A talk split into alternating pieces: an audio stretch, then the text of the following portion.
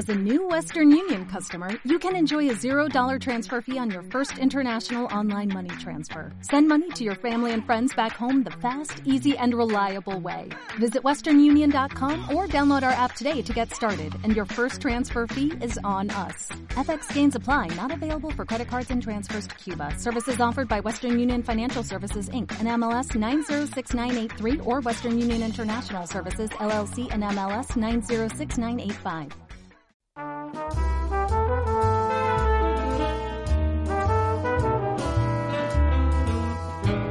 Aquí comienza Pasión Habanos Podcast con David Fernández Prada. Pues aquí estamos una semana más con toda la ilusión y las ganas del mundo. Hablaremos de muchas cosas, entre ellos de la tele. Porque no sé si estáis viendo, estas semanas ya está Masterchef en ebullición. Bueno, pues nosotros tendremos hoy aquí, sí, aquí a la ganadora de Masterchef del año pasado, María Lo. Otro de nuestros campeones que se atreve con todo es Juan Girón y por supuesto estará con nosotros hoy en este episodio especial 140. También para celebrarlo, estrella Michelin hoy, pero no una estrella Michelin cualquiera, no, una de las más alocadas, eh, canallas, irreverentes. Bueno, vamos con decirte que tú decides lo que pagas, entre comillas, y tú decides qué comes. Te montas tu propio menú degustación en Arreador Talamo, lo vuelve a hacer, vuelve a romper los moldes y los cánones. Después llegará José Andrés Colmena, también capaz de romper cualquier cosa, menos un habano. Eh, y hoy, por supuestísimo, que no va más que acariciarlo. Este quedo C número 54 que nos ha apasionado. Hablaremos de la temporada taurina, que estamos ya en plenos festejos, Madrid, Valladolid y otros muchos más. Y acabaremos con una canción que no voy a ser capaz ni de pronunciar, Aturudiniuma de Kidum Kibido. Casi nada, pero escucharla que merece la pena. Así que venga, comenzamos ya. Pasión a manos, podcast.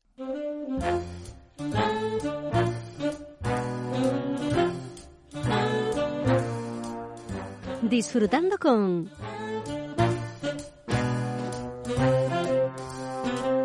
Pues como anticipábamos, eh, bueno, es una casi sorpresa eh, o una maravilla el poder tener a, María Lo con nosotros. Vais a escuchar ruido de fondo porque está en un lugar eh, con ambiente, con ambiente.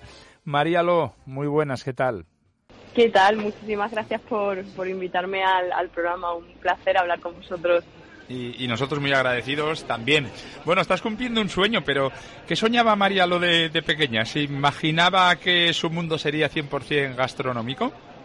Yo, antes de contestarte a esta pregunta, te tengo que decir que llevo un rato escuchando. Si a estas horas no se puede hacer esto, hablar de esos platazos, por favor, porque a mí me ha entrado un hambre horrorosa. Ya te digo. Bueno, a ver, María, la verdad que de pequeña yo creo que soñaba muy pequeñita como eh, lo, mítico, ¿no? Que los, los niños quieren ser, o a lo mejor no, eso eran mis sueños, pero sí que iba tirando más por, uy, yo quiero ser actriz, música, cantante, siempre la música me atrajo muchísimo, ¿no? Eh, pero es verdad que la parte gastronómica eh, no me vino hasta un poquito más adolescente. Me acuerdo perfectamente que veía a mi padre cocinar de pequeñita y como que me llamaba, me llamaba muchísimo cómo, cómo cocinaba él y por otro lado, sobre todo, era que, bueno, me encantaba comer y yo creo que eso es lo que te hace que de repente te, te encante la cocina. Bueno, cuando empezó la experiencia Masterchef, pues enseguida algunos te colocaron de, favorita. ¿En el segundo programa? Sí, te veías eh, ganadora y, a quién temías más, por cierto, cuando ¿a quién veías más fuerte en los primeros programas? Pues la verdad que me ha pasado mucho después de salir del programa, que muchísima gente que me paraba por la calle era lo mismo. ¿eh? yo desde el primer programa, el, primer segundo que saliste, eh, yo sabía que ibas a ganar, ¿no? Y han sido muchísimas las personas que me han, que me han dicho me han dicho esto. Yo, obviamente, lo he dicho mil veces, yo como que nunca me creo, ¿no? Como, uy, voy a ganar, voy a ser yo tal, no sé qué. Y, no, me lo no me lo creía hasta que, lo gané, de hecho. ¿Y has, eh, ganado seguridad en ese sentido, crees, después del premio? Sí, yo creo que sí, yo creo que eso es algo que se va trabajando, creo que es algo que, bueno, llevo trabajando en ello siempre, ¿eh? de toda la vida, y, poquito a poco eh, eh, sí que sí que vas ganando en confianza y seguridad. Pero también os digo que, de alguna manera, el no creértelo tanto hace que siempre estés como al loro, ¿no? Y como que siempre quieres llegar a, más. Y eso a, mí, por, por experiencia, es como que me siempre, siempre ha sido bastante positivo. y luego sí que es cierto que a la pregunta que me hacéis de, de quién veía más fuerte en los primeros programas, yo me quedaba mucho con, con, con, David, por ejemplo, que cocinaba muy bien, tenía muy buena intuición en la cocina. Teresa, que, que también es un, bueno, o sea, obviamente yo la conozco de, de hace unos cuantos de años y la tía tiene una mano en la cocina brutal. Y, y a Vero, a Vero también la, veía ahí como con mucha garra. Eh, con Vero la final, ¿no? Sí, eso es, eso es, la rubia y la morena, dos mujeres. bueno, ¿y qué es lo más difícil de una experiencia como Masterchef? ¿Controlar los nervios, saber improvisar, la inseguridad que comentabas o tener miedo eso, a, tocar techo por la mitad y no, y no avanzar? Yo creo que me acabas de definir perfectamente. Yo creo que los tres meses y medio que estuve ahí fue literal lo que me acabas de decir. Creo que es un programa muy exigente, eh, sí, sí, absolutamente todo. Creo que es un programa muy exigente en el sentido de pruebas, ¿no? Porque al fin y al cabo yo lo digo siempre, imaginaros, incluso un buen chef que lleva años trabajando, le ponen una caja de ingredientes que no sabe lo que son y te vienen nueve cosas que dices, ostras, ¿qué hago yo con esto? O sea, incluso un buen chef le costaría mucho. Entonces, ahí sí que está la exigencia, pero ahí también está el juego y la parte esa creativa que hace que brillemos o la liemos tardísima, porque nos ha pasado a todos. Eh, pero sí. Sí, sí, nada, eso, un poco, yo fue, fue un poco todo, ¿no? Pero, pero bueno, poquito a poco, la verdad que fue una experiencia espectacular para mí. Hmm. ¿Tiene claro ahora su futuro, María? ¿Lo sabe ya cuáles van a ser sus próximos pasos? Yo tengo, sí, tengo cosillas, lo que sí que es cierto que ahora todavía estoy en la vorágine este de, de Dios mío, he ganado Masterchef, aunque ha pasado ya casi un año, eh, pero tengo mil proyectos. Lo que sí que tengo más claro a día de hoy es por supuesto, seguir formándome, porque para mí la formación es algo que no se debería acabar nunca en la vida en una profesión, eh, y sobre todo actualizarse. Eh, de hecho, eso ha acabado ahora mismo el Basculinary Center. Luego sí que tengo en mente un, proyecto, un libro, que lo sacaré en 2024 de recetas, que un montón de gente me ha preguntado, oye, por favor, a ver cuándo sacas un libro de tus recetas y demás. Y tengo dos o tres proyectitos más gordos, pero más de cara a futuro, que mi idea sería montar un restaurante en Cádiz, de donde soy yo, en Chiclana de la Frontera, que, sería un sueño, la verdad. Bueno, ¿y qué ha supuesto tu paso por el Basque Culinary Center, que está a punto de finalizar? ¿Qué crees que te ha aportado? Pues la verdad que aparte está ocupa 24/7, porque vamos, yo no he parado entre trabajar y, estudiar. Eh, de hecho, justo ayer presentamos el proyecto final de máster, porque yo estoy estudiando un máster en cocina de técnica, producto y creatividad.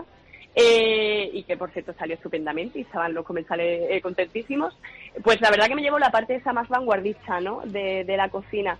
Eh, yo al fin y al cabo cocino muy tradicional, me gusta llevar a la gente a los sabores de siempre, ¿no? muy potentes y demás, pero también darle una vueltecita, modernizarlo de alguna manera y, contar una cosa y una historia diferente. Entonces el Vas sí que te ayuda a nivel técnica ¿no?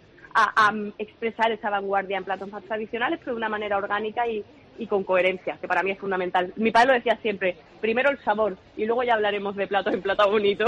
Buen, buen principio. Sí, yo soy, yo soy mucho de producto, yo soy mucho de materia prima, me encanta entender eh, de dónde vienen las cosas y, ya si hablamos de quesos, embutidos artesanos eh, y bueno, materia prima fresca, ser pescados, carnes y demás, yo soy una loca, o sea, lo que más me gusta del mundo es irme a las diferentes ciudades a las que, que visito, irme lo primero, lo primero es el mercado, luego ya viene lo demás porque creo que los mercados cuentan muchas historias de los lugares donde, donde a los que vamos a visitar. María Lo, que te agradecemos un montón que nos hayas atendido. Un abrazo. A vosotros, un abrazo.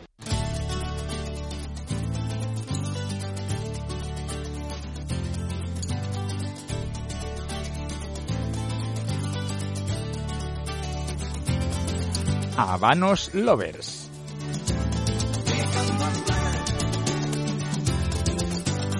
Y dicen que la primavera la sangre altera. No sé yo si Juan es de los que le afecta estos cambios de estación, porque, eh, vamos, yo sé de gente que sí le, le afecta. Juan Girón, muy buenas, ¿qué tal? ¿Cómo estás? Muy bien, ¿y tú? Pues sí, a mí, yo no sé a ti, a mí sí me afecta. A mí me afecta el cambio de hora, más que la primavera. El cambio de hora me, me afecta positivamente, ¿eh? me da el ver los días más largos, eh, a mí eso me da moral, me da fuerza. No, no sé si la primavera, pero sí por lo menos el cambio de hora, no sé a ti. Bueno, pues a mí el cambio de horario. También yo dejaría este todo el rato. Me depende, entiendo que si tienes que entrar a trabajar muy, muy temprano, pues te puede dar un poco de bajón. Pero si tienes una hora razonable, yo creo que es, eh, gusta más. Bueno, dicen que igual ya lo, van a mantener, a ver si es verdad ya dentro de unos dos años, aunque debe haber algo de oposición. Pero de lo que sí somos libres y podemos hablar es em, precisamente este cambio del, que hablamos. Eh, a veces, o por lo menos a mí me pasa, que me cambia hasta, no sé si los habanos que consumo, pero sí la forma de consumirlos y sobre todo con qué lo acompaño. No sé si tú también tendrías unos habanos de primavera o unas bebidas de primavera. Bueno, yo creo que de primavera, con el buen tiempo, eh, cambian dos aspectos que a mí me parecen muy importantes. El dónde, es decir, que tiende a ser más, todavía que no hace mucho calor, al solecito, te gusta te gusta el buen tiempo, aprovecharte del clima y eso supongo que de alguna manera te condiciona. En el formato del, del tabaco, desde luego, si tienes más tiempo, si te encuentras, en fin, eh, si tienes tiempo de sobra, sobre todo para disfrutarlo, y luego con que lo acompañes. ¿no? Pues no es lo mismo el invierno que te pide como esa chimenea calentita, la llama, el, ese brandy o, una cosa así, y luego ya llega más calorcito y te apetecen otras cosas. Mm. A mí, no sé a ti. Sí, eh, a ver, em, yo creo que abandonamos la casa, entre comillas, ¿no? El invierno es como que uno se refugia en su casa, fuma en su casa, eh, o, bien con amigos o solo, pero, pero en casa y yo creo que ahora nos tiramos más a las terrazas. Y ahora no, no hablamos ya de esto eh, hace tiempo, pero yo noto otra vez como un poco más de laxitud o de libertad de fumar en, en terrazas. Yo estoy teniendo menos problemas de los que tuve y, hombre, con el autocensura que uno hace y poniéndose un poco lejos y poniéndose, pero yo estoy volviendo a fumar en, en terrazas, eh, no sé si en todos los sitios o todas las provincias, porque esto va por a varias velocidades, pero yo sí que por lo menos en Asturias sin ningún problema ya, ¿eh? Bueno, yo creo que sí, además a mí, y además si veo una piedra cómoda, que molde, con una buena vista, tampoco te creas que necesito una... Las terrazas están muy bien, pero el aire libre te sugiere más cosas, ¿no? Un paseo breve, una vista, un mirador, un banco. O sea que, que, que es muy apetecible eh, por muchas razones. Será porque a mí me encanta el buen tiempo también. Mm. Pero también nos cambian cosas, yo creo. El, otro día lo estaba pensando estos días, digo, coño, ¿cómo hay? ¿Qué cosas eh, son distintas que apetecen de otra manera? O, qué sé. Fíjate, yo soy un poco, me gustaba mucho de sobremesa a veces un buen pacharán con un buen cigarro, ¿no? Mm. Y ahora llega el buen tiempo y el otro día lo hice, ¡puf! Y como que me dio mucha más pereza. ¿Ah, sí? Pero, pero, hablas de, edad o hablas de temperatura y de cambio de estación?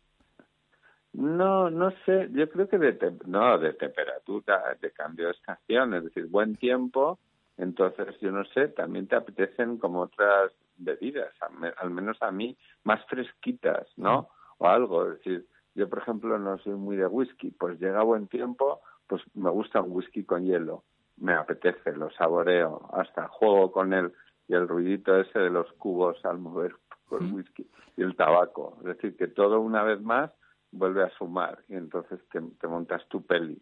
Entonces a mí hay determinadas bebidas que me, me apetecen más con este tiempo. Una de ellas dejo, digamos, esas bebidas más invernales y, y, entro en bebidas más frescas y un poco más heterodoxas. Eh, pero paradójicamente a mí el pacharán me recuerda más al verano. Yo eh, eh, en mi tierra se toma con una piedra de hielo y yo lo achacaría, yo ahí no estaría de acuerdo contigo. Yo no tomaría pacharán nunca, no, no, te voy a mentir, no, no está en mi ideología con un habano, no me, no me atrae, pero si tuviera que tomarlo, casi lo pediría más en verano que en invierno, ya ves, para que veas cómo cada persona es un mundo absolutamente diferente, ¿no? Claro, si, si yo no me, baso más en la experiencia, es que me pasó el otro día, coño, pues no me apetece, eh, y, siempre, y casi siempre me apetece, pero sí ese whisky, fíjate, me apetece hasta, hasta un cubata, no sé cómo ¿Mm? decírtelo. ¿Mm? O sea, que no, no, no me voy, como que pierdo un poco la ortodoxia de las cosas y me voy más al disfrute, a, buscar más frío. Como el que bebe buen vino y en verano un tinto de verano, aunque sea un experto en vino, ¿no? Es verdad que cambia. Yo lo que sí abro la veda es a, a, los espumosos, al champán y al cava, que soy consciente de que no es la mejor combinación tampoco,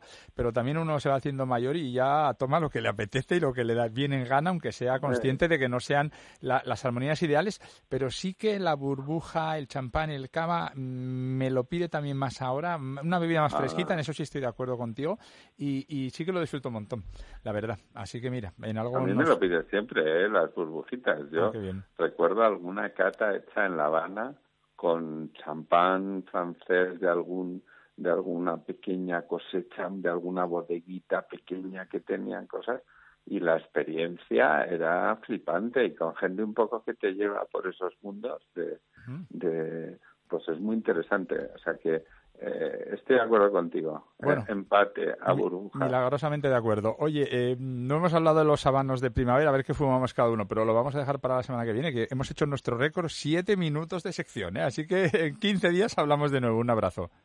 Venga, chao, otro para ti. Restaurantes con personalidad. Pues hoy excursión, nunca mejor dicho, porque hay en la vida siempre hay valientes, ¿no? Y en este caso, pues Edorta es uno de los que no cambia sus principios ni cambia su forma de actuar y cuando dice una cosa, pues allá que va. Muy buenas, caballero. Restaurante Arrea, ¿cómo estás? ¿Qué tal? Muy buenas, ¿qué tal estás, David? Bueno, yo muy bien. ¿Y tú? ¿Todo bien? Todo bien, todo en orden, todo en orden, la verdad. Bien, ya, es, bastante, pues me alegro un montón. Bueno, ubicar un poco a la, a, la gente, eh, muchos ya te conocen, pero como esto es a nivel nacional, por si acaso siempre hay algún despistado, Estrella Michelin actualmente, eh, te has ido a, pues, a un pueblito, no sé cuántos habitantes tiene ahora mismo el pueblo.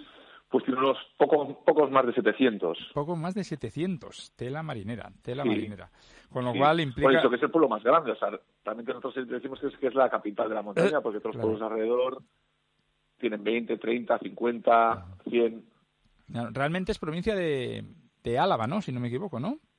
Sí, eso es, es provincia de Álava, somos, eh, bueno, la cuadrilla, es que en Álava hay diferentes cuadrillas, por, por así en zonas, y somos la cuadrilla de la montaña la Besa, es la zona más montaña, más, de más montaña que hay en, en Álava, es un rinconcito un poco escapado y que está un poco también rodeado de Navarra y estamos también en plena muga incluso con Rioja. Mm, sí, bueno, y desde Donosti también se puede ir relativamente, ¿no? Eh, al final parece que estás lejos de todo, pero en menos de una hora tienes unas cuantas ciudades también, yo creo, ¿no? Sí, no, estamos a, mira, estamos a menos de media hora de Vitoria, de Logroño, a, a, menos de media hora de Estella, también de Navarra, de, de Pamplona 40 minutos, de Bilbao y Donosti pues a una hora y diez, cuarto, una hora y cuarto, digamos. Por ahí. Tú habías estado además en Donosti bastante tiempo con A Fuego Negro y habías sido un poco precursor en aquel momento. No sé si ahora mirándolo todo con el paso del tiempo, eh, ¿cómo, ves aquello que vivisteis o sentisteis vanguardia dentro de las tapas y los pinchos? Eh, ¿Qué recuerdos tienes de aquellos años? Bueno, no nos sentimos vanguardia. Vanguardia es algo ya también que nos solicitaron y entonces, eh, bueno, hicimos lo que yo vengo haciendo toda mi vida, que es un poco seguir mi instinto, mi impulso y lo que me apetece hacer y lo que veo yo que, que más feliz nos puede hacer, ¿no?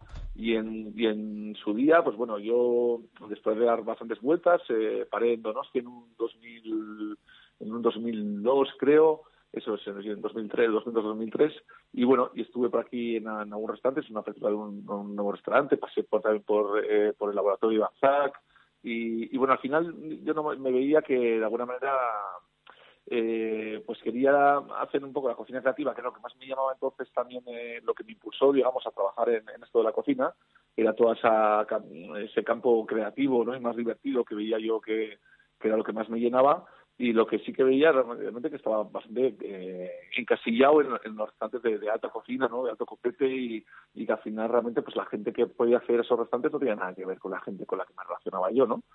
Y entonces, pues ahí vimos un escenario que, bueno, se nos ha dicho que la, el es la ciudad del Pincho, ¿no? Y, la catedral del Pincho es la parte vieja. Y veíamos también, pues, que estaba bastante, bueno, que estaba bastante anclado realmente el, el escenario, porque todos los sitios de, de pinchos que, que había, pues eh, realmente pues luz de almacén, jamones colgando, eh, de camisas de cuadros, pues todo, todo, muy bien, ¿no? Muy tradicional y muy eso, pero veíamos que, que, que, creíamos que, podía tener otra otra vida, otra visión o otro enfoque eso, ¿no? Y entonces aplicamos ese eh, yo aplicamos porque siempre ido con mi hermana de la mano, mi hermana Maya, y que ella es un poco la, parte inteligente de, la pareja, ¿no? La que lleva la gestión y todo esto. Y, veíamos, pues, que, eso, que podíamos aplicar eh, eso que, tanto me llamaba la, la cocina, la atención a mí, que era la cocina creativa, a, digamos, a la calle, ¿no? A la calle, por decir, lo que es eh, a un local de pinchos, ¿no? Que está mucho más unido a la calle y, y tal, ¿no? Y entonces ahí es como creamos a fuego negro en un fatídico 6 del 6 del 6, digo fatídico por la fecha, pero vamos, en lo que realmente nos ha sido nuestro, nuestro gran hijo, por así decir, y que nos permitió crecer y, y, sumergirnos más en esto lo que es el mundo de la gastronomía. Mm. Y ahora le, has vuelto a dar un, bueno, un, giro al, al mundo, eh, mm. no sé si buscando la estrella o, crees que te ha llegado sin, sin pretenderlo, pero, pero has vuelto a innovar con unos menús eh, casi en los que la gente se puede personalizar. Es decir, no, no, no estás muy a favor mm. de la dictadura del menú, sino de la libertad del comensal, quizás, ¿no? Sí, hombre, ya, ya pues esto, un poco con la otra trayectoria que, que llevo teniendo así es ya de, es de ver que a mí lo que son las imposiciones y las marcas y tal cual es algo que me tomo como reto, ¿no? Entonces, eh, y, y en este caso, bueno, pues eso, pues después de, de 15 años en a fuego negro, eh, bueno, pues el hecho de ser padre y la necesidad de, de, cocinar de otra manera y luego la necesidad también de defender realmente mi, tierra, ¿no? Porque soy vasco por derecho y prestado en Donosti y soy un patatero, una vez, como he dicho al principio, y, y, digamos que aquí pues en Afono defendemos más la cocina de Donostiarra y Guipuzcoana, pero pero yo vengo de, un, de, una zona muy desconocida dentro de Euskadi, ¿no? Y que es la zona más despoblada y pobre precisamente de Euskadi, que es esta, esta, esta parte de Montaña la Besa y Campezo en concreto, que es mi pueblo, esta de Campezo. Y, y, bueno, pues ya la cabeza me decía pues que tenía que volver de alguna manera, ¿no? Algo que pensaba que me iba a pasar de viejo, que solo iba a volver para cultivar ya mi lado y a cultivar mi, mi huerta pues resulta que me viene la llamada, por así decir, me viene bastante antes y es ahí donde, donde de alguna manera, pues bueno, eh, lo doy todo por, por volver a mi pueblo y empiezo como a dibujar un proyecto eh, para defender esa, eh, esa zona y esa, esa cultura también, porque siendo una cultura pobre, pues es una cultura muy ligada a la, a la, a la montaña y al furtivismo, ¿no? Para, para, salir adelante, y veía que eso pues también tenía mucho, mucho que decir a nivel gastronómico. Entonces, bueno, me voy embarcando en esto y, y voy, voy, digamos, rogando a los bancos durante cuatro años para que me den una oportunidad. Uh, finalmente la consigo y es ahí a finales de, de, 2018 cuando, cuando abrimos Arrea, este restaurante que sigue comparado con a Fuego Negro, que al final que es una nosotros bueno a, a, Fuego Negro siempre hemos llamado Garito, ¿no? Y era un bar de pinchos pues bueno con una estética, con un rollo y tal y cual y esto pues digamos de alguna manera pues ya tenía más planta de, de restaurante, ¿no? De local gastronómico. Y pero bueno, eh, también vi que a Fuego Negro estaba abierto en un sitio en Donosti, en una, una 31 de agosto, donde realmente pasaba todo el mundo por delante, ¿no? Toda esa masificación que está teniendo también esta ciudad de Donosti eh, últimamente. Y sí que nosotros no hacíamos una gastronomía tampoco para todos los públicos, éramos bastante, bastante activistas en la cocina creativa y así tal y cual y, lo hacemos muy personal.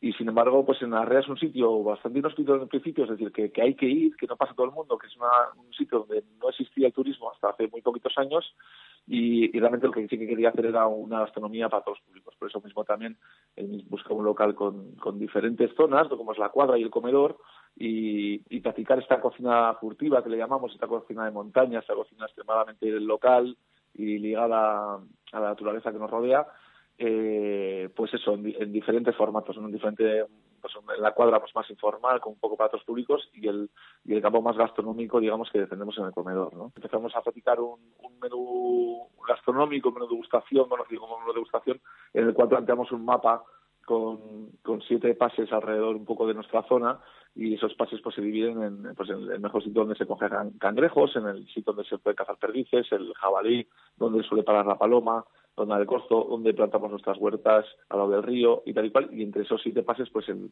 en menú gustación la, en, entra, entran tres pases, ¿no? Digamos, y a eso le precede pues un, un almuerzo pues muy de pueblo, ¿no? Que, que llenamos la casa final con, con nuestros curados, patés, quesos y variados que, que hacemos en, en Arrea. Ah, me parece un, eh, un, punto canalla maravilloso y, y me parece eh, el, el, el, darle una vuelta más y el salirse de la línea marcada, que yo creo que cada vez nos está marcando más la línea y proyectos como el tuyo nos hacen ver que, ah, que hay más mundo, que, que no, no hay un único camino para llegar a los sitios, ¿no? que a veces la gente piensa que claro. solo hay un camino. Claro, yo es que es lo que más me realidad. Bueno, al final yo creo que en todos los campos, ¿no? Lo que más eh, se valora y o lo que más valoro yo personalmente es la personalidad, ¿no? Y realmente yo no busco el ser diferente, algo, entonces, joder, esto ya se hace, porque voy a hacer otra cosa, sino que realmente, bueno, tú, si tú realmente eh, obedeces a, lo que decía antes, a, tus instintos, a lo que a lo que te gusta a ti tal y cual, eh, pues no tienes por qué obedecer esas, eh, esos cánones, no, esas eh, influencias marcadas y tal y cual, ¿no? Claro que todo es influenciable, pero yo creo que lo más importante es tener personalidad, ¿no? Y en eso eh, la realidad, pues bueno, pues puede carecer de algunas cosas, pero desde luego de personalidad. Hmm. Bueno, pues ojalá esa influencia se traslade a otra gente, no, no para que te copie, sino para que tengan su propia personalidad. Edor Talamo, mm. Restaurante Arrea en Campezo, en Vitoria. Un abrazo enorme y gracias por estar con nosotros. Muchísimas gracias a vosotros, de verdad, un abrazo.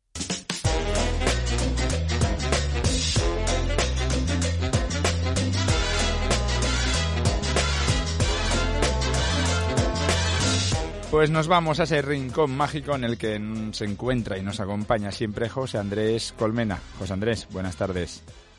Muy buenas tardes, David. Bueno, estaba yo pensando, además estaba pensando en la marca que nos ocupa hoy, en, en, en qué, qué que surge en los años 70, pero realmente eh, no sé cuál es la última marca que ha creado la corporación Habanos. Eh, yo creo que esta es una de las últimas, junto con Trinidad, o, llegaron más marcas después. Bueno, sí, llegó Veguero seguro, que hablamos de ella la semana pasada, o hace dos, ¿no?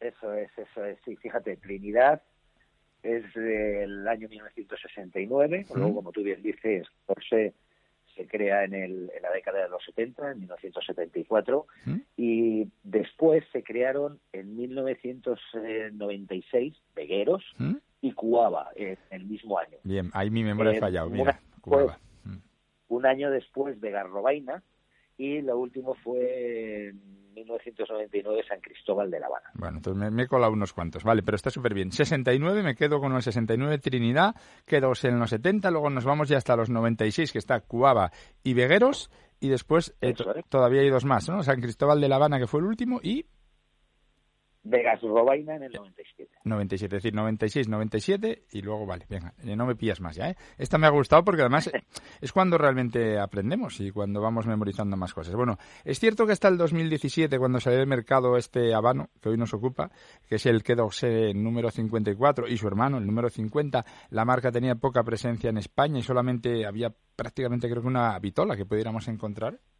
Sí, sí. Como bueno, como sabes, la marca se creó en exclusivamente para exclusiva para Francia, mm.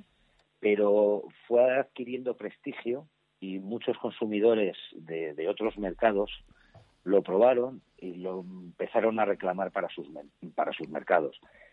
se decidió hacer internacional la marca y de hecho en el 2017 eh, cuando se presenta eh, este Habano, eh, el, quedóse número 54, junto con su hermano, el número 50, también aprovechando nuevos diseños y nuevas habilitaciones, eh, solo existía el, el Coronas Claro, que hoy en día ya son los tres los componen el, el portfolio aquí en España. Mira, eso, de eso me acordaba yo bien. Bueno, háblanos de su vitola, del tamaño cepo y defíneme su fumada en cuatro palabras. Bueno, pues es un mundo grosso en vitola de galera, es decir, es de largo como el mundo tradicional de 135, pero dos puntos más de cepo, este tiene cepo 54, mm. y sus sabores son algo ahumados, muy ligeramente terrosos, los frutos secos están muy presentes, las melazas. Ya llevas cuatro. En definitiva. Que lo sepas. Qué malo soy. bueno, con esto concluyo. Es un tabaco muy amable, suave y de 50-60 minutos de fumada en cualquier momento del día. No pasa nada, y si quieres una bola extra te dejo que des algún batir ¿eh? no pasa nada, no, era por hacer la gracia. Enciclopedia Colmena, un abrazo fuerte, hasta la semana que viene. Un abrazo muy fuerte David y muy buenos humos.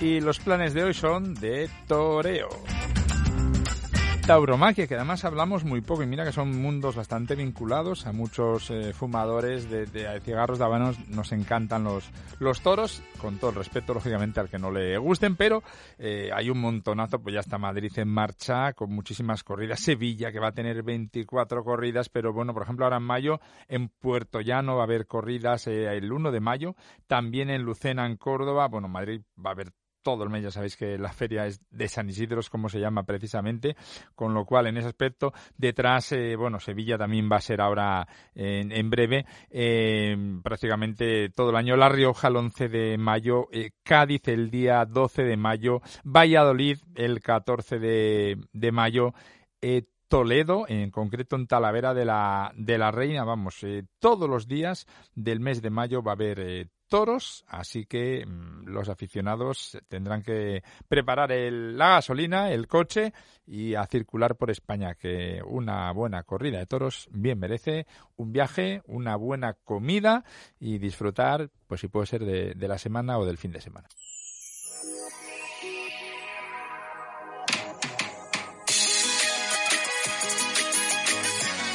Con este buen ritmo y con este buen rollo nos despedimos hasta la semana que viene. Seguimos viajando y volando por Tanzania, en este caso con Kidun Kibido y la canción Aturudi Niuma.